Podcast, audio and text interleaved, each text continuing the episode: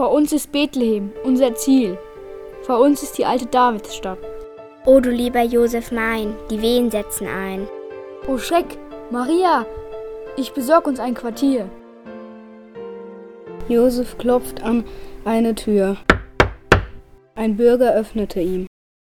Guten Abend, was wollt ihr von mir? Bei mir kommt ihr heute nicht rein. Unsere Antwort lautet Nein. Der erste Bürger schließt die Tür zu und verschwindet. Maria und Josef schauen sich traurig an. Josef klopft an eine andere Tür. Der zweite Bürger öffnet ihnen die Tür. Mein Haus ist voll belegt. Ich habe keinen Platz mehr frei.